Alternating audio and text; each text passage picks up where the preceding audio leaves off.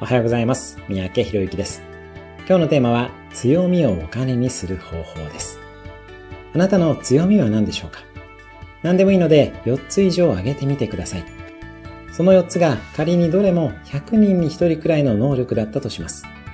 100人に1人の能力を4回掛け算すると1億分の1になり自動的に日本一になれます。私も中国語、コーチング、心理学、マーケティングなどを組み合わせてビジネスをしています。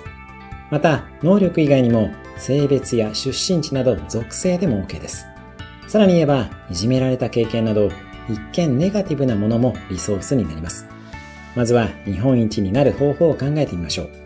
その結果、あなたが提供するものにマーケットさえあれば十分に勝負ができます。